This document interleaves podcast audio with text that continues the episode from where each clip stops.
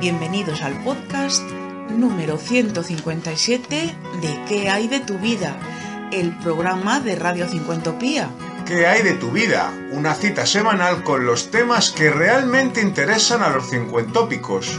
Cultura, recuerdos, experiencias, reflexiones y consejos, todo en un mismo programa. Porque como nos gusta decir siempre en Cincuentopía, la vida comienza a los 50. Y porque cada vez somos más y tenemos mucho que decir y que aportar. ¿Qué hay de tu vida? Un programa elaborado por Charo Nieva y David Parra para Cincuentopía.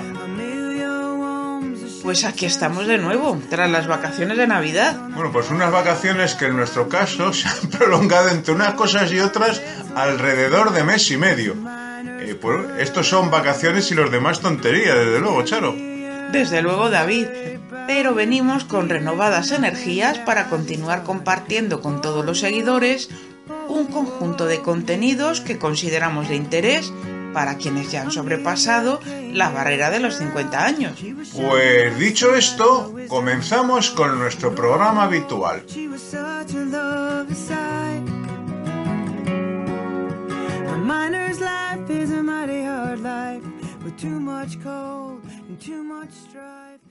Y vamos con nuestra exposición de arte de la semana. Esta vez aludimos a una muestra que se celebra en Madrid. Lo cual no quiere decir que durante estas navidades no hayamos viajado. Algo nos hemos movido, como iremos poniendo de relieve en próximos programas.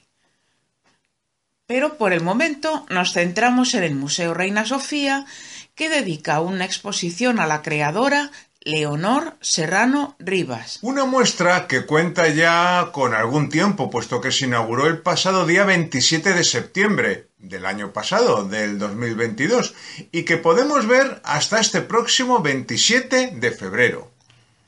Antes de adentrarnos en la exposición, vamos a dar algunas pinceladas acerca de quién es Leonor Serrano Rivas. Nacida en 1986, estudió arquitectura y bellas artes en Madrid y Londres, ciudad esta última donde ha residido casi una década y desarrollado gran parte de su trayectoria. La artista ha expuesto de manera individual en espacios como Intermediae de Matadero Madrid, el Centro de Creación Contemporánea de Andalucía en Córdoba y The Swiss Church, Chase Hale Studios y Serpentine Galleries en Londres. Su obra también ha sido parte de exposiciones colectivas organizadas en fundaciones como el Centro Cultural de España en México, el Centro Andaluz de Arte Contemporáneo en Sevilla, la Fundación Botín en Santander y el Centro de Arte 2 de Mayo en Madrid. Y ahora sí, vamos ya propiamente con la muestra que lleva por título Magia Natural. Pues Magia Natural se enmarca dentro del programa Fisuras del Museo Reina Sofía.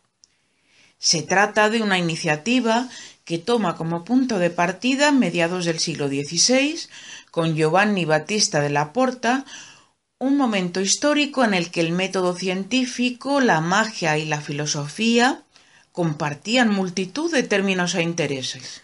Articulada en torno a tres espacios del museo, la exposición dedicada a Leonor Serrano Rivas pretende casi de forma alquímica, crear un nuevo cosmos dentro de los muros, siguiendo los preceptos de la magia natural que mediante instrumentos o aparatos tales como espejos, reflejos, tubos sonoros, autómatas y un largo etcétera, tenía la habilidad de trucar los sentidos, llevando al espectador a experiencias estéticas de un mundo nunca antes visto. Así pues, se propone una nueva realidad con lógica y reglas propias, que fluye y articula las distintas salas a través de un diálogo constante de prácticas y temporalidades espaciales, donde se despliega un mecanismo ilusionista localizado dentro del cuerpo o del ojo del espectador. Pues ya lo saben todos los, todos los seguidores de qué hay de tu vida. Hasta el próximo 27 de febrero podemos ver la exposición que el Museo Reina Sofía de Madrid dedica a Leonor Serrano Rivas bajo el título Magia Natural. Y reiteramos lo que venimos comentando desde hace tiempo. Aunque ya no es obligatorio llevar la mascarilla en cualquier entorno cerrado, sí continúa siendo imprescindible respetar las distancias de seguridad y estar atentos a las limitaciones de aforo y demás indicaciones que nos marcan los organizadores.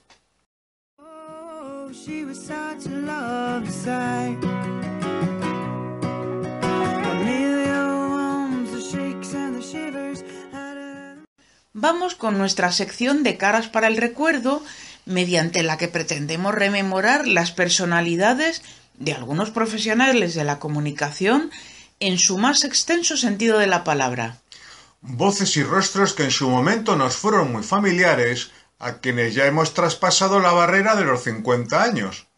Desde este podcast evocamos sus figuras y también destacamos cómo se merece su saber hacer que nos permitió disfrutar de tantos y tantos momentos inolvidables.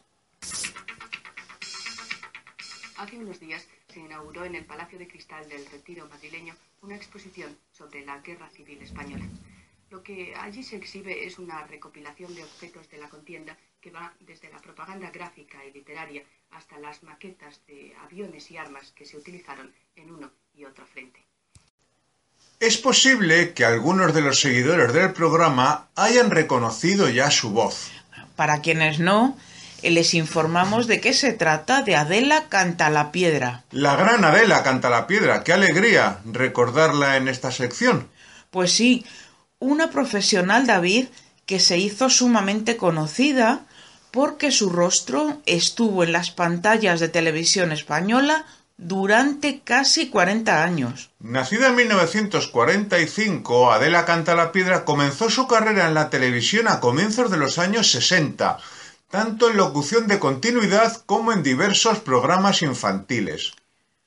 Compatibilizaba estas facetas con su tarea en Radio Peninsular aprovechando su excelente dicción y característico timbre de voz. Su cara se hizo muy conocida para los espectadores de los 60 y 70. A partir de los 80, de los años 80, destaca su participación en programas como Informe Semanal o en el avance informativo de las 18 horas, por entonces con una notable audiencia y que se caracterizaba por ser traducido de manera simultánea a la lengua de signos. También presentó Un Mundo para Ellos, un programa que abordaba las diferencias intergeneracionales y que trataba de aportar soluciones a los problemas que se planteaban en esos años.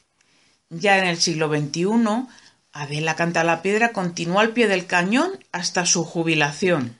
Entre otras cosas, fue subdirectora del programa ecologista En Verde, emitido por la segunda cadena de televisión española.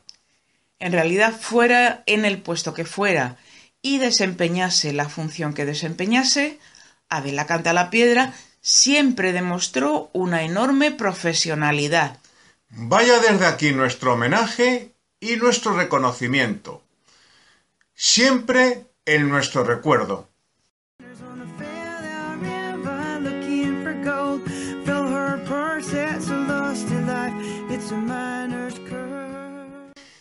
Damos paso a nuestra sección Club de Lectura, en la que, de manera semanal, proponemos un libro a los seguidores de ¿Qué hay de tu vida? Los criterios que adoptamos para seleccionar las diferentes obras que pasan por esta sección son que correspondan a una temática variada y que respondan al principio de literatura de calidad de la que nos hace reflexionar al tiempo, que nos entretiene y nos emociona. En esta ocasión reseñamos Albert Camus, periodista, un libro de María Santos Sainz. Se trata de una obra que se gestó en 2016 gracias a un proyecto de micromecenazgo que fue apoyado por 180 personas e instituciones, algunas sumamente conocidas cuyos nombres pueden verse al final del texto. La obra se publicó bajo la modalidad de impresión bajo demanda, es decir, el lector solicita el ejemplar a la editora libros.com y ésta lo imprime y envía allá donde el cliente lo requiera o se lo adjunta mediante formato electrónico. Y han pasado ya unos cuantos años, pero el libro sigue siendo actual porque todo lo que rodea Albert Camus es actual. María Santos Sainz es investigadora y profesora de periodismo en el Institut de Journalisme Bordeaux, Aquitaine, de la Universidad Michel de Montaigne de Burdeos. Antes de dedicarse a la docencia, trabajó en medios como Diario 16 o Españoles en el Mundo y ha colaborado en distintas publicaciones de España y Francia, como Cambio 16 o Figaro Magazine, entre otras. Su solidez ha quedado demostrada en distintos trabajos que han visto la luz en revistas científicas y ahora se confirma en un libro como este. Cuando se han cumplido más de 60 años desde su prematura y trágica desaparición, la figura de Albert Camus se ha consolidado como la de uno de los grandes intelectuales del siglo XX a escala internacional. Sus novelas, obras de teatro y ensayos no solo resisten el paso del tiempo, sino que conforme transcurren las décadas van ganando en vigor, valor y presciencia. Albert Camus, periodista, incide en una faceta del escritor francés, quizá no tan conocida como las anteriormente referidas, pero no por ello menos eh, relevante, que es la del profesional de la información que colaboró en diferentes periódicos a lo largo de buena parte de su trayectoria. Durante los años 1955 y 56 en Le Express, y entre 1950, eh, perdón, 1938 y 1947, en medios como Rivage, Alger Républicain, Le Soir Républicain, Paris Soir y Combat. Lucidez, rechazo, ironía y obstinación. He ahí los pilares básicos del eh, periodista a los que Camilla alude de manera constante en sus colaboraciones periodísticas. El libro de María Santos Sainz recoge una parte significativa de las mismas, las sitúa en su contexto y proporciona la documentación adicional necesaria para que el lector comprenda la gran pasión que el literato sintió por el periodismo y el fervor con el que defiende la necesidad de la libertad en general y, de la, y la de la prensa y expresión en particular. Uno de los grandes aciertos de Albert Camus periodista es recoger material hasta la fecha inédito en España, incluyendo su manifiesto por un periodismo crítico, que debía haberse publicado el 25 de noviembre de 1939 en Le Soir Républicain, pero que fue censurado y no vio la luz hasta 2012, tras permanecer almacenado durante décadas en un polvoriento almacén de los archivos nacionales de ultramar. María Santos Sainz divide la obra en siete grandes capítulos tras adentrarse en el perfil biográfico de Camus, analiza su trabajo como reportero en Argel, su aventura periodística en Combat durante la Segunda Guerra Mundial, sus polémicas con autores como Mauriac o Sartre, sus reflexiones sobre la, eh, la profesión periodística, su labor como columnista en L'Esprit y la apuesta por el periodismo de compromiso. La estructura del libro permite comprobar aspectos muy distintos de Albert Camus en cuanto al periodismo se refiere. Desde su formidable capacidad para adentrarse en un género como es el reportaje en profundidad, hasta su no menor habilidad como columnista, al que ningún tipo de tema le resulta ajeno, pasando por su tarea como informador de sucesos en sus comienzos o como editorialista de la Resistencia a lo largo de 1944 y 1945. Albert Camus, periodista, cuenta con un interesante prólogo del periodista Edwin Plenel, impulsor del prestigioso periódico digital Mediapart. Su contenido sirve no solo para contextualizar el libro, sino para comprender algunas claves estratégicas del pensamiento del autor francés.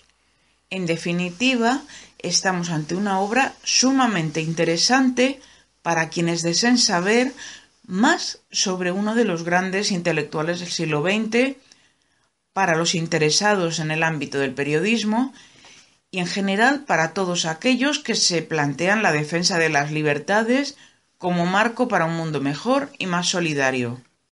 Nuestras felicitaciones a la autora María Santos Sainz y nuestro agradecimiento a la editorial libros.com y a todos quienes con su apoyo han hecho posible este proyecto. María Santos Sainz, Albert Camus, periodista, libros.com, la recomendación para nuestro club de lectura.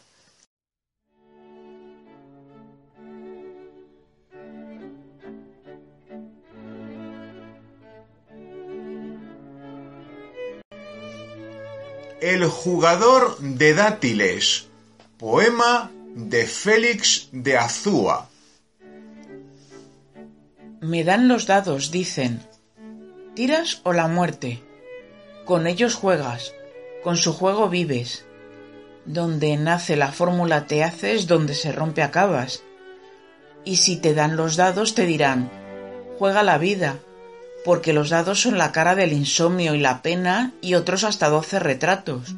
Por eso te dirán, apenas dejo yo dinero en este par. Ya, dobles, para ti la suerte, para mí la desgracia, centeno y sidra, esa fue mi desdicha. Rancio es el olor de la taberna, sé lo que juego y si lo arriesgo es socio, no aventura. Tira los dados. Seis figuras contiene cada uno, la muerte se desliza entre los puntos negros, suma su sino, goza la ganancia. ¿Tirar pa' qué? Los pendotales nada. Para eso estamos, dale ya, no jodas. Tiros, rodean el tablero, giran, matan. Mal pasó. Siempre fue así. Entre cebada y hule de pequeño, ahora de grande con acero y cristal. Cojo los dados, los peso, arrojo y dame. Dame azar, peso del tiempo, sacrilegio, cantan, bailan, suben, bajan, regocijo geométrico, calanteo de puntos. Resultado. Avena y trébol. Tristeza misma de bacalao y patata. Norma del hombre que nunca fuese al cine. Esto es así. Comprender que las fórmulas vacilan ante la regla, la matemática se incendia ante el derecho, lo abstracto teme a la barbarie del fascista concreto. Charo Nieva nos ha recitado el poema El jugador de dátiles, escrito por Félix de Azúa.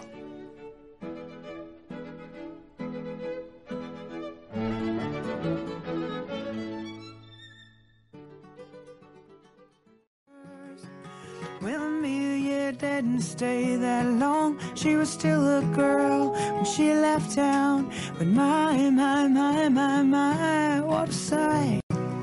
Y hasta que ha llegado el podcast número 157 de ¿Qué hay de tu vida? El programa de Radio Cincuentopía. Una cita semanal con los temas que realmente interesan a los cincuentópicos. Cultura, recuerdos, experiencias, reflexiones y consejos, todo en un mismo programa. ¿Qué hay de tu vida? El programa para todos los que ya hemos cumplido los 50 años y pensamos que lo mejor está todavía por llegar. Nos despedimos hasta el jueves próximo. ¿Qué hay de tu vida? Un programa elaborado por Charo Nieva y David Parra para Cincuentopía.